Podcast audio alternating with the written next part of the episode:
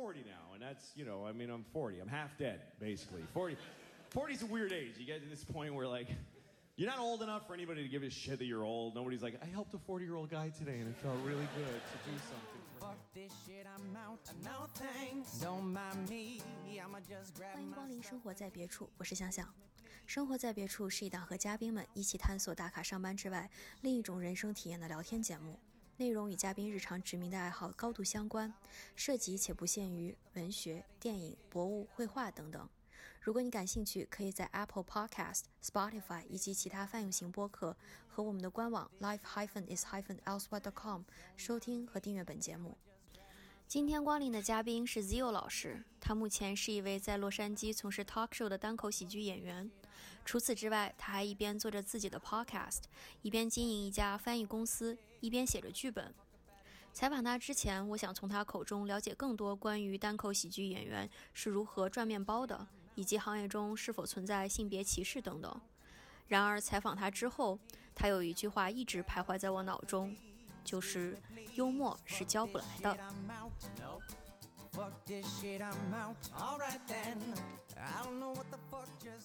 我我刚刚特别想问你，你是从几岁开始做脱口秀的？因为我从你那个节目判定你还挺年轻的。哦，没有没有没有，从几岁开始我做脱口秀，大概也就是我二十三岁那年。对我今年二十七岁，所以没有做多久，而且我不算做了四年，因为我前大概两前三年左右，呃，也就是当做一个爱好来来来来做。我等于说我正式开始做可能不到一年，就是我跟你说的，就是每就是就是把它当当成一个 commitment，当成一个 commitment 或者一个想实现的目标去来做，可能是不到一年的时间。对。但是我爱好这个已经有很长时间了。我在北京做过一段时间，那大概已经是四五年前的事情了。当时脱口秀，呃，就是美式脱口秀，在中国算刚刚的起步。然后我觉得我应该是最早做的那批人吧。呃，当时在北京没有做多长时间，然后我就来到了美国。呃，然后我是在美国湾区，我是住了大概三年左右。呃，在湾区的时候做，在湾区的时候我不算是。呃，不算是非常正式的去做脱口秀，因为也就每个月可能去做几次。我觉得这个练习的这个频率完完全不够。当时也是因为苦于生计嘛，赚钱最重要，就是养活自己最重要。然后到了洛杉矶这边之后，呃，因为我这边慢慢的经济条件也也也好了一点，呃，我我在这边自己开了一个翻译公司。呃、我觉得就是谋生没有任何的问题了，反而就是每天我大概工作两三个小时，然后收入就没有任何的问题，所以我在全身心的投入去做这个，一个做我的这个喜剧，还有一还有一个就是做我的这个播客，我大概每个星期会去演八到十场左右，就是基本上除非除非有特殊情况或者是圣诞节之类的，呃，每每个星期八到十场不会间断，因为因为这行我觉得这个是最基本的。然后你在中国做脱口秀的时候，你是用英文，也是用英文，中文，中文，中文是吧？你觉得这种中文的脱口秀和英文脱口秀有在有什么不同吗？呃，我觉得非常的不同。不，呃这个不只是一个语言的问题，语言上嗯我倒不觉得有太大的区别。你用中文、英文、阿拉伯文、法文做都没有什么太大的区别。主要就是说，你用中文做脱口秀的时候，你的观众肯定是中国人，或者是在中国生活的、会讲中文的呃呃嗯外国人，对吧？那嗯么大家、呃中国人他的一个成长环境跟他的一个文化，还有一个社会现实，跟美国的文化社会现实是完全不一样的。比如说脱口嗯秀当中有一个非常就是非常通用的，就是 reference，就是就是你比如说你拿一个事情开玩笑，或者你提及到一个一个什么样的现象，你不能说一个就是中国人根本没有共鸣的东西。那比如嗯说在、呃，比如说国内的审查，比如说我嗯可以在美国用英文讲中国的审查制度之类的东西，因为这个是一个大家的一个共识，他们知道中国有审查，但是具嗯体到某一个人或者某一个事件，比如说李文亮，对吧？嗯，李文亮嗯这个的话，我觉得所有中国人就就连我妈、我父母那一辈都都非常的清楚，因为他是一个举国上下都知道的事情。但是嗯李文亮这个事情，你不能拿到美国来说，就没有人就大家不知道他是谁。那么就嗯。是同样来讲，比如说在美国这边，啊、你说 Sunny and Cher 或者 Jeff Go Goldblum，你说这样的名字在美国算是家喻户晓的名字，呃，是他们从小看着长大的一些、一些歌星跟影星，但是中国嗯。人完全没有任何的认知。因为中国人知道的国际影星跟美国人知道的国际影星又不一样，所以等于说你到美国来做这个脱口秀，呃，我觉得你所有之前的材料基本上要，基本上你要丢掉大概百分之八十左右才可以。还有一点就是，呃，一个笑话人家能不能笑，它的前提在于他理不理理不理解你的这个呃 premise，就是前提，就是你这个笑话的背景。在中国很多东西你是不需要去特殊的去解释的，比如说你说《西游记》的片头曲，对吧？大家脑海中就出现了《西游记》的片头曲。但如果你在美国，你要说一个什么样的关于中国的一些一些事情，你得把它的背景解释的非常的清楚。那有的时候它笑话就受到了限制，因为一个笑话最忌的就是长，对，长就会变得无聊。你如果就嗯花两分三分钟解释它的前提的话，你这个笑话基本上就没有了。这边的话，一个标准就在于每分钟，你你的笑话当中每分钟你至少要要达到四到八次笑声，有四到八个笑点。一分钟四到八个笑点的话，你算一下，那每十几秒就出需要出现一个笑点，那你没有办法去。对你没有办法长篇累牍的去去解释一些呃人家完全感觉陌生的背景。这个也是我有的时候在在在在纠结的一个东西，因为我有一个笑话就叫，我有一个笑话我到现在没有讲过，就是关于中国打口碟的事情。你知道打口碟吗？打口碟应该出现在我这个年代吧，因为我是八零后，然后那时候初中、高中时候经常就会去买这种便宜的盗版的打口碟，就是等于是国外的那些嗯 CD 嘛。是你是说这个吧？对，我说的是这个，但这个事情很就算很多中国人都不知道它的来源是什么。打口碟的来源在于美国这边的唱片，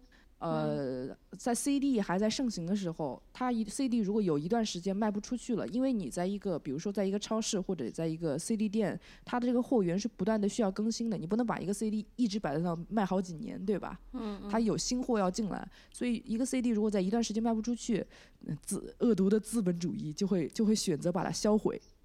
这是它的一个惯常的一个、嗯嗯一个举动。销毁之后，它等于就丢到了一个垃圾场，然后把它碾碎，然后这个碾碎的这个东西就是塑料垃圾，它就会卖到嗯。第三世界国家，到当时卖到的国家就是中国跟印度。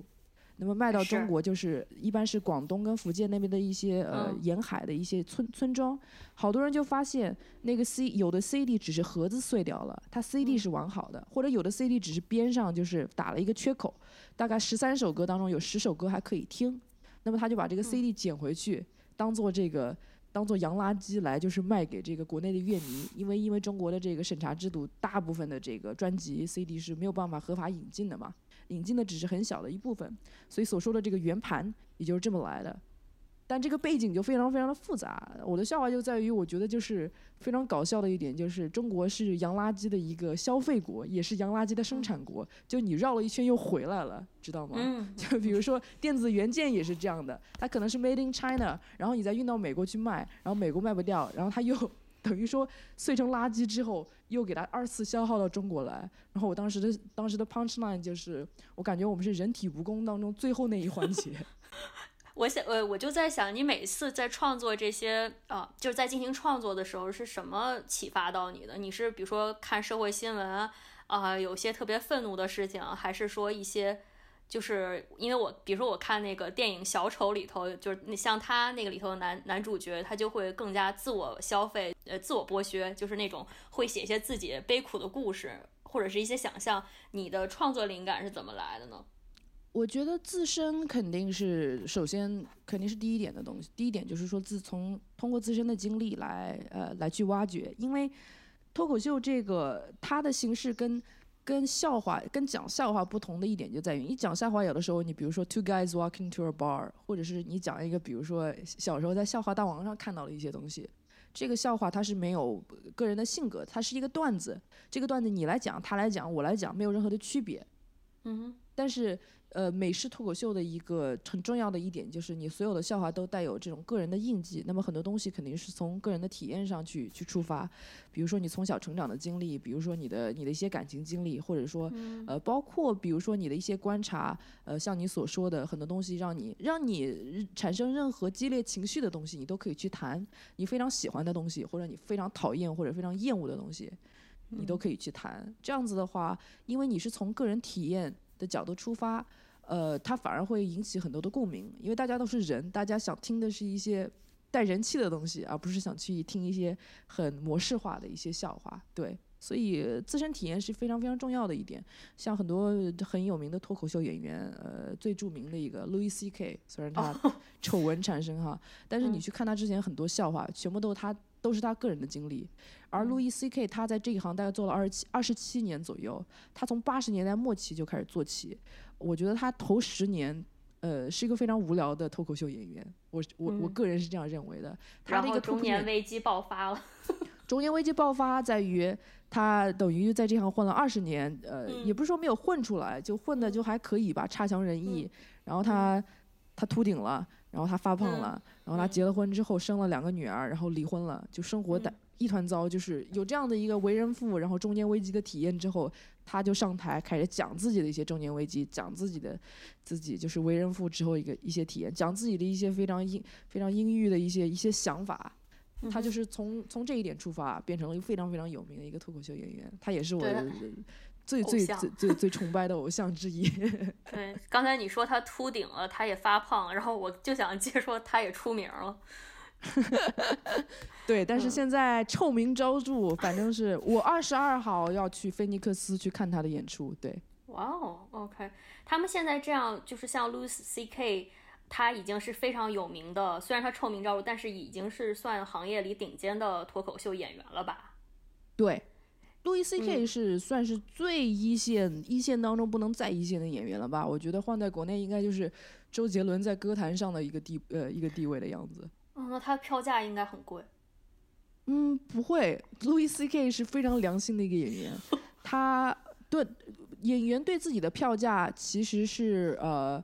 其实是有一定的影响的。Louis C.K. 在很早的时候，呃，就这样子就就决定下来，他不希望他的票价会非常非常的高。所以，Louis C.K. 的票价从来就不会超过，比如说六十八十美金，一般都是五十美金左右。你有没有一开始觉得很吃力呢？有没有一个就是 learning curve，或者是你觉得，嗯，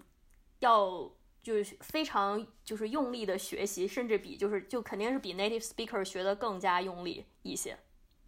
呃，会有这样的一些想法。举个例子，很多的 native native speaker 他可以上台，他可以即兴的去发挥一些东西，因为他是他的母语。他讲起来不需要有中间的一个呃 trans translate 的过程。虽然我自己做的就是翻译，我其实很多时候也是直接用英文去想这些东西。但是有的时候，比如说我在说一个第一次说一个笑话的时候，我要说我要在家演练好几遍，我才能把这个句子说顺。要不然的话，我会出现一些低级的这个语法错误。出现语法错误不是因为我不知道那个语法怎么去用，因为我到现在我都会把 he 跟 she 混在一起，就是因为中文的他是是一样的。我到现在讲十一跟十一，我我不至于说呃这么基础的英文都分不清吧？不是因为我分不清，但是就是我没办法脱口而出的时候，有时候还会还还是会把这个 pronoun 给。我有一个笑话就在于，反正现在都 gender neutral，所以这就是我最大的一个借口。其实刚开始我在第一次做英文脱口秀之前，我犹豫了很长一段时间，就是因为我不太相信自己能够用英文去，因为嗯。考验到语言的话，最考验语言的职业也就在于脱口秀演员或者主持人或者是作家。嗯，其他的工作行业，比如说你去做一个码农，比如说你去做一个其他办公室的文职，你只要要求你的这个平常的交流，呃，通顺，人家能听懂就可以了。但脱口秀和写作这两方面，你是需要把这个演把这个语言的掌握。能力提升到一个非常高的层次，你才可以去去把玩它，对吧？所以当时刚开始会有一些有一些恐惧，但我发现，呃，这也是我对很多事情最大的一个体悟，呃，体验就是有些事情没有你想象的那么困难，也没有你想象的那么容易。那你当时就是呃，直接就进，就是把就是把你自己扔到那个环境里，还是说你有经过一些培训呢？就是这种。呃，没有，我倒没有经过任何的培训。我觉得，呃，我觉得这个东西，其实这边有很多的 stand up、stand up comedy workshop 一些工作坊，但是我觉得我不需要去做这些东西，这些东西也教不来。我觉得幽默是教不来的，而且，呃，虽然我有这种恐惧在，但我的恐惧是对于我语言能力的这种恐惧。我到我在上台倒没有任何怯场的地方，所以。我从小到大都是这样的一个性格。我记得我小的时候，在幼儿园的时候，就是喜欢上台把昨天看到的安徒生童话跟格林童话跟大家再讲一遍的那种人，所以 这方面的脸皮非常的厚。我觉得天分这个东西其实没有。天分是，我觉得不，我不知道，我我想，我不知道用什么词来替换天分比较好。我觉得很多东西，呃，尤其是你涉及到这种创作行业，对吧？不管是电影，还是你是当演员，还是当导演，还是当编剧，还是当还是当作家，还是当脱口秀演员，我觉得有的时候，呃，奇天降奇才是有的，但是一个世纪每一百年也出不了几个。那剩下的人大多数都是，都是资质比较平庸的那种。我觉得你需要的是对喜剧跟幽默的触觉。你要有这种触觉的话，你知道什么是好的，什么是不好的，你达到这一点就够了。剩下来全都是通过个人的努力跟勤奋。还有就是你到底想不想，你到底想，你你你对实现这个目标的欲望到底有多大？就是你到底想下多大的决心来做这样的一件事情？对，就像我认识的很多人，我身边的很多朋友。呃，都非常的喜欢喜剧，包括我男朋友，他也是一个，我觉得他这个人非常的幽默，然后他他他也很喜欢喜剧，他对这个我觉得品味也非常的好。但是有这个有这个方面的品味，不代表你就能去做这样的一件事情，因为因为我觉得这个做这样的事情实在是太难了，而且而且他成功的几率其实非常非常小，你要真的爱好才可以，否则的话，我觉得他是投入跟产出非常不成正比的一个行业。你觉得周围这些脱口秀演员他们是怎么样的一个状态呢？他们都是比如说 part time 在做这件事情，还是 full time 的？他们都就是怎么熬过这一段，就是比如说像 Louis C.K. 那种早期这样子的职业生涯呢？呃，我认识的脱口秀演员，我觉得这个东西是没有办法 part time 做的。很多人觉得自己 part time 可以，但是根本我觉得根本就协调不过来。不仅是你时间安排安排上的一个东西。呃，你可以说你首先你需要有一份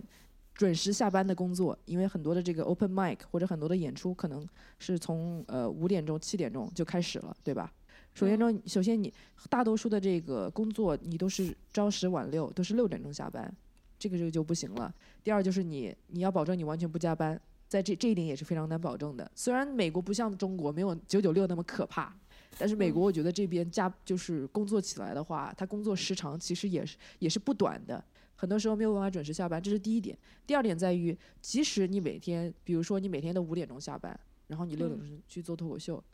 你做脱口秀去写这个东西，你脑子是需要进入一种就是闲得慌的状态，你才能胡思乱想。对对。你每天如果有一份正职工作，而且是尤其是那种很考虑呃脑力的工作。你的这个心思肯定是放在工作上面，你没有办法，你没有办法一心二用，因为你大脑毕竟不是多核处理器嘛，所以，所以大多数我听说想觉得自己呃 part time 可以做这件事情的人，其实最后都没有坚持下去，都意识到自己在谋在这个在谋生跟脱口秀之间必须要做出一个选择，所以我认识的这些脱口秀演员，呃，做了很长一段时间的，基本上都是全职做。然后这是他们的全职工作，然后他们兼职有一份谋生的工作，比如说去端盘子啊，去开 Uber 啊，或者去当那个酒吧当那个 bouncer 啊，就是保也不叫保镖，就是门卫，做这种就是不需要，呃，这个关键就在于你要做一份完全不费脑子的这个工作，比如说你去送餐，或者说你去做一些体力劳动者，嗯，体力劳动其实是最最适合做这个的，真的，比如说你去搬砖，我讲句真话，真不骗你，你去搬砖。你你你累的话，只是体力上的累。你在搬砖的时候，你你大脑是空的，你可以你可以大脑可以可以有自由去想任何你你想说的段子。至于你说的生存状况呢，可以用一个字来形容，就是惨，就是惨不忍睹的一个状态，就是一穷二白，穷到不行。这个这个我身边 好多人，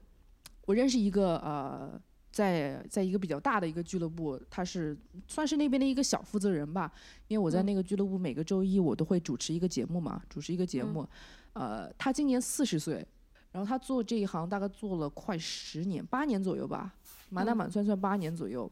他目前住在客厅里的沙发上，就他连自己的卧室都租不起的那种。这还算好的，头他他还算住进了一个房子里。我认识好多住在自己车里的。就是买一个就是二手的那种 van mini van，它比较大嘛，你腿可以伸直嘛。晚上就在自己车里度过。然后平常洗澡的话，可能你去健身房办一个这个 membership，一个月大概二十美金嘛，那种那种一般的健身房，然后你就去你办那个就去洗澡，这样，然后每天就每天都去讲脱口秀，每天大概讲好几场，一个星期从十几场到几十场这样的讲，而且这一行。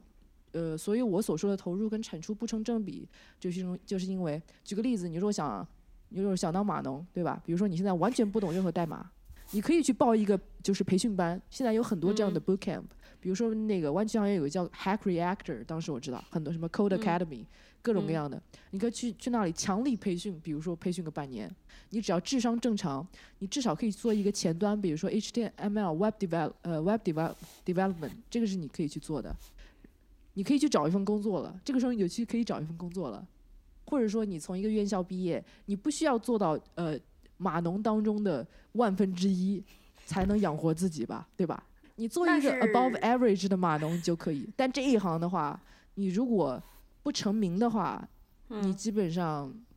非常非常非常的难养活自己，你需要就是呃去端盘子要端要端很长时间。我认识我认识好多就是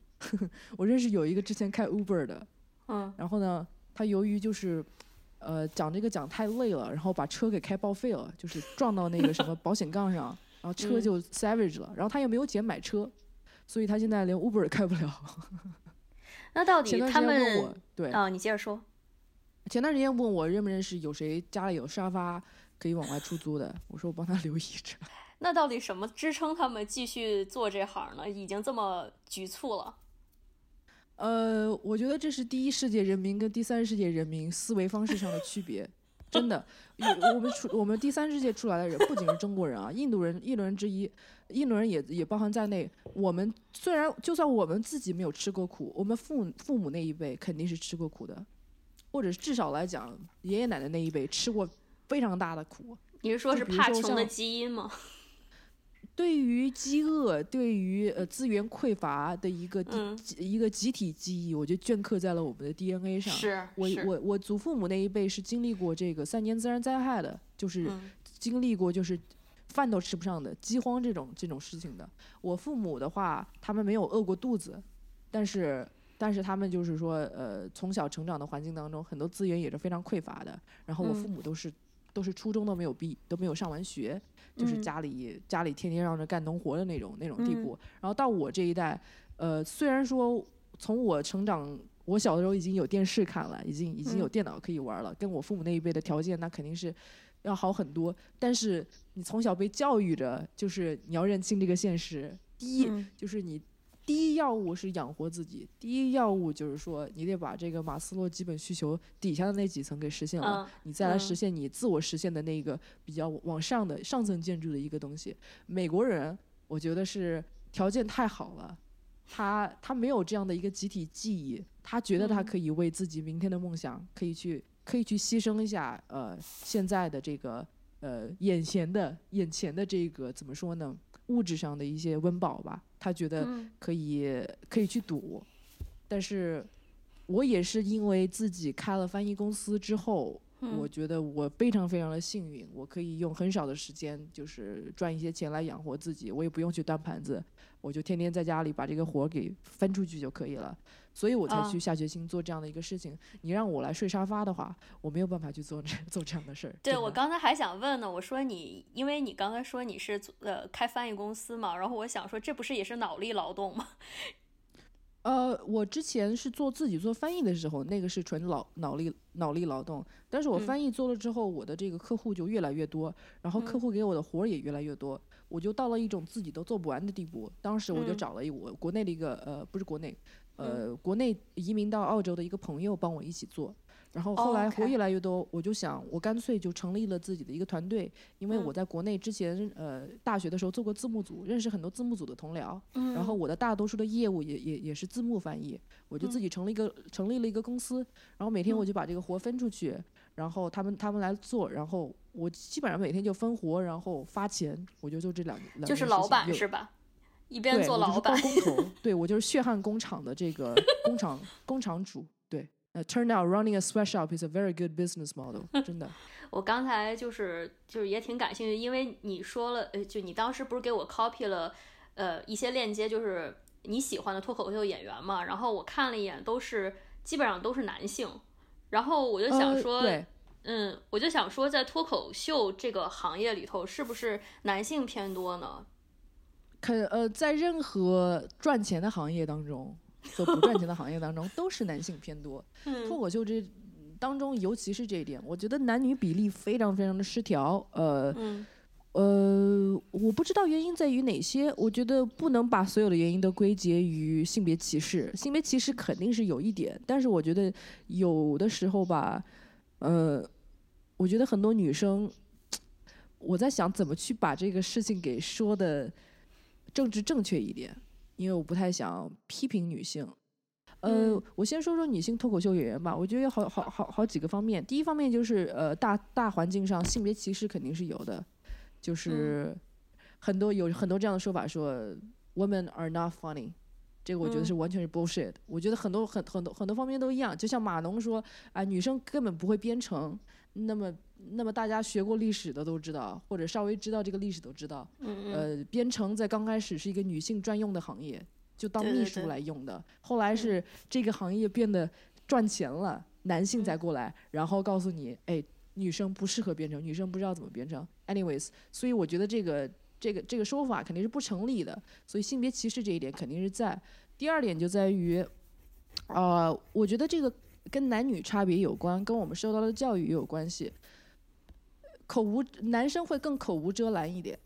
嗯，女生可能就没有那么放得开。那做脱口秀最重要的一点就是放得开，你自己都觉得抠抠缩缩，讲话有拘束的话，觉得哎，我说了，我我我是一个女生，然后我我我我打扮的漂漂亮亮的，我看起来非常的非常正经人家出来的，我不能说一些让我自己显得很很那什么的一个一些话题，这样子你自己就给自己受到了限制，所以很多人觉得就没什么意思，这是第二点。第三点在于，呃，也是一个互相大环境跟内部环内部原因跟外部原因互相交错的一个一个结果吧。外部原因就在于，比如说我每次去讲 open mic 或者去演出，都是我一进屋，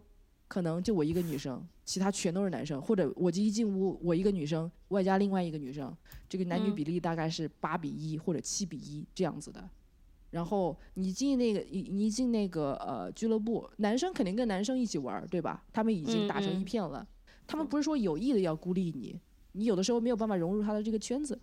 嗯你一个女生，你除非就是比我我还好，我性格还比较脸皮还比较厚，有的时候会加入他们的这个这个讨论当中。但一般的女生，你比如说一般男生已经在那儿就嘻嘻哈哈打打闹闹在一起了。你不能就凑上去吧，这样就造成了他圈子跟圈子之间的呃互相的呃互相的不接触。那么这这一个行业也很考虑这个人际关系的。比如说他下次去演出，他肯定就是去找自己的朋友上台和自己认识的演员上台。那么女生这方面的机会就会少很多。第三点，我觉得我就需要批评一下很多女性脱口秀演员了，包括很多，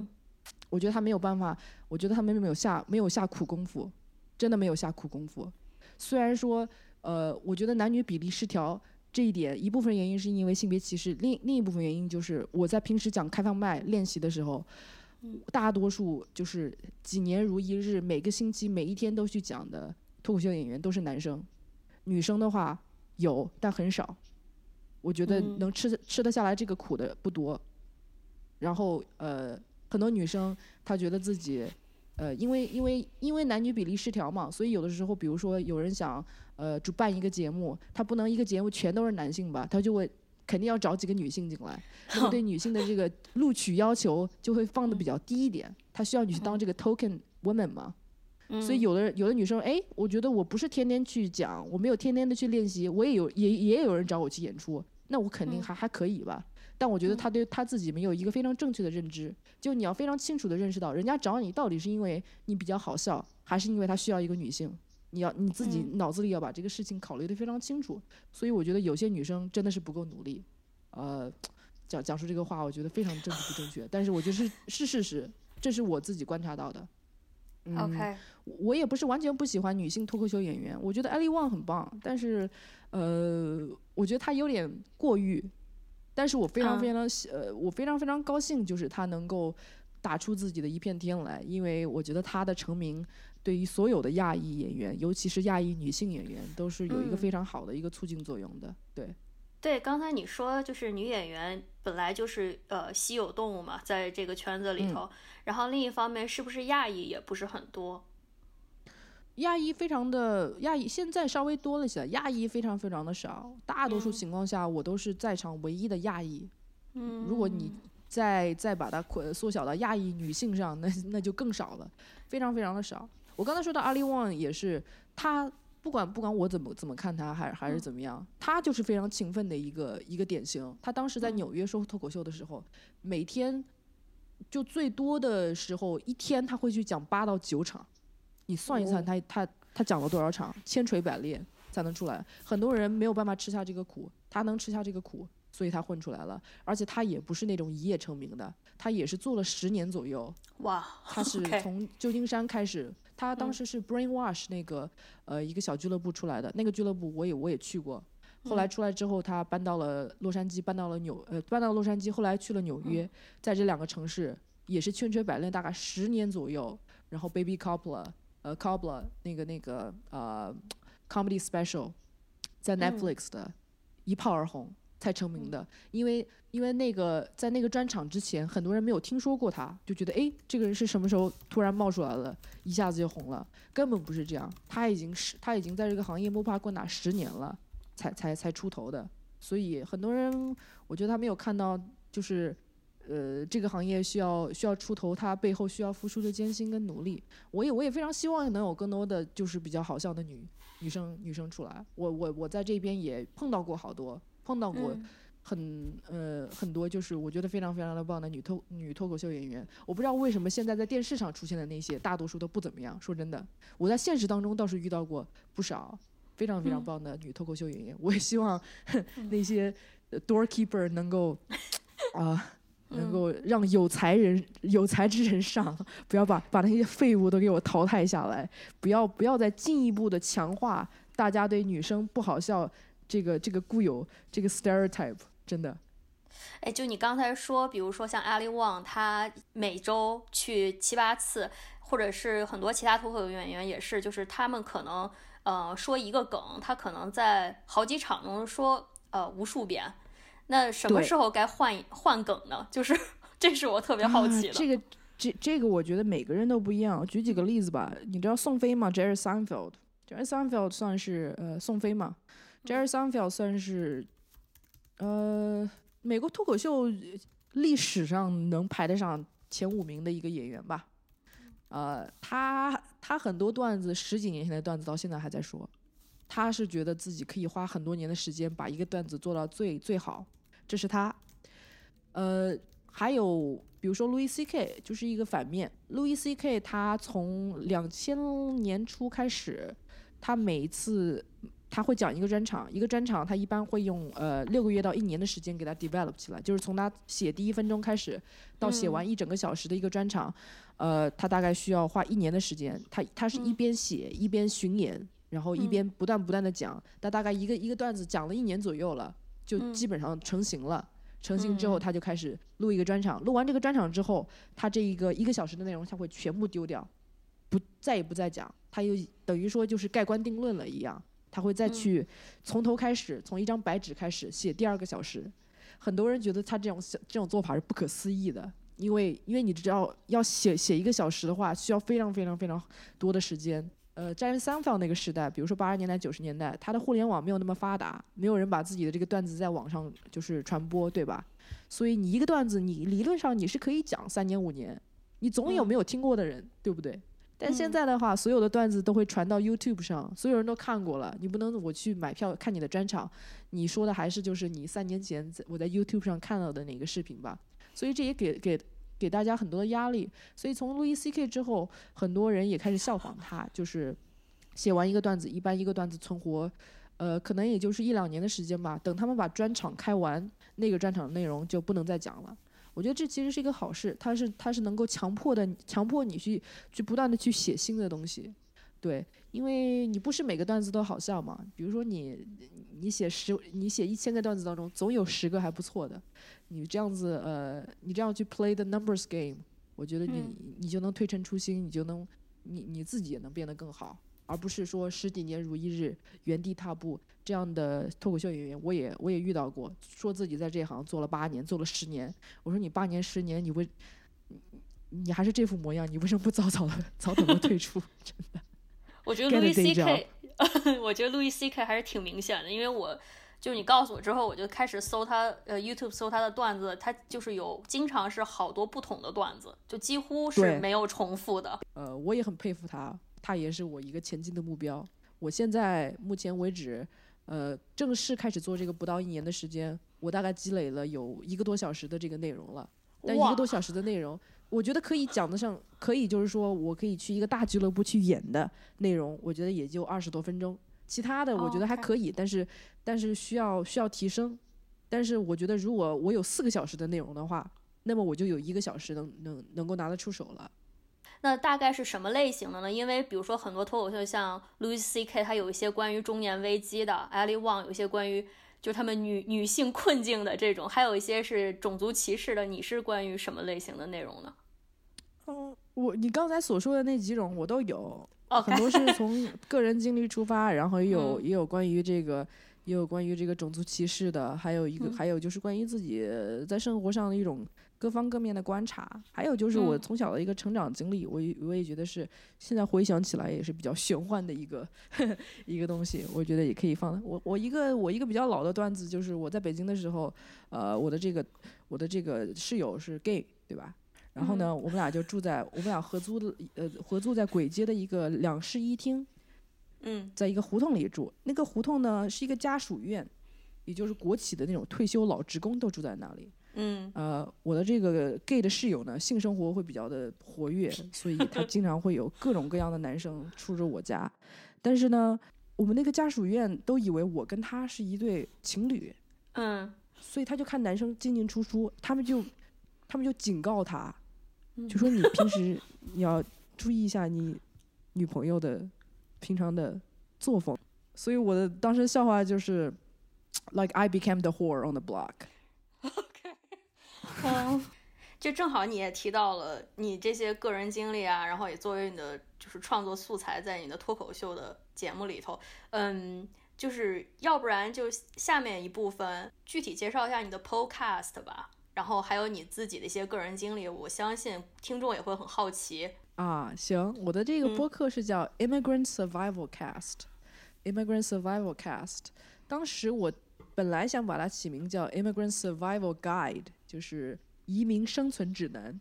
嗯，但是嗯后来发现，呃，那个播客名倒没有人注册，但有人已经拿这个全名一模一样的全名注册了一个网站 Immigrant Survival Guide。我就不想就是搜到同样的，就是搜到一别人的网站嘛，我就把它嗯 Survival Guide 的这个指南这个词换成了 Cast，就是 Podcast Cast。然嗯后我这一个节目主要就是采访各种各样的新移民，呃，就是不仅是比如说父母是移民的，是那种像我这样刚来美国大概不到嗯几年，还在适应当中，各行嗯。各业，虽然说是各行各业，但目前就是比较多的还是脱口秀演员来嗯。谈及他们自己的经历，有的时候就是瞎聊，有的时候会有一些比较呃信息量比较大的一些一些建议，一些小的这个小贴士，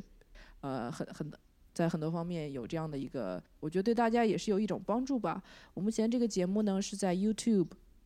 还有在这个 YouTube 上有视频的版本，在 Apple Podcast 啊和 Spotify 还有 Google Play 啊各种各样的平台上面有音频的版本。目前嗯是一周一期，我希望能继续的把它做下去，这样子，呃，我的想法是能能够 build a community，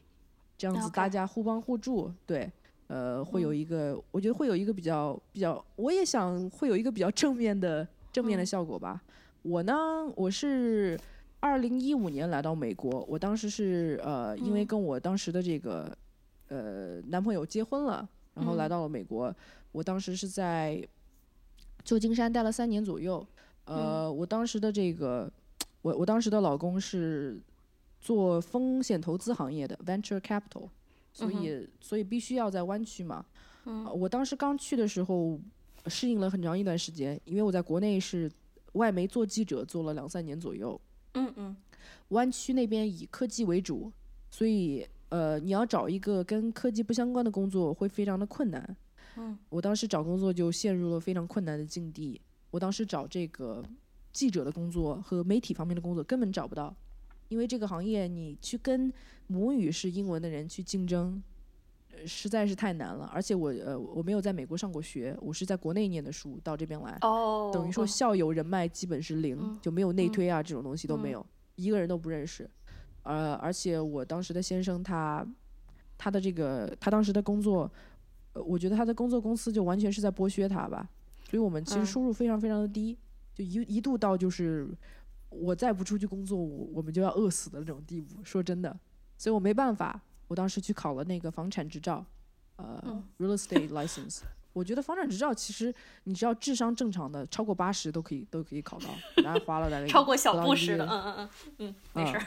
不到一个月的时间，就是把那个材料背下来。尤其中国人嗯特别容易考，背下来之后我就去当房产房产经纪，呃，房产经济当了两三年左右，快三年左右。我其实还可以，我一年大概能卖个十十套房子这样。呃，哇，湾区对房子很贵，对对对，所以收入其实还可以。对啊但是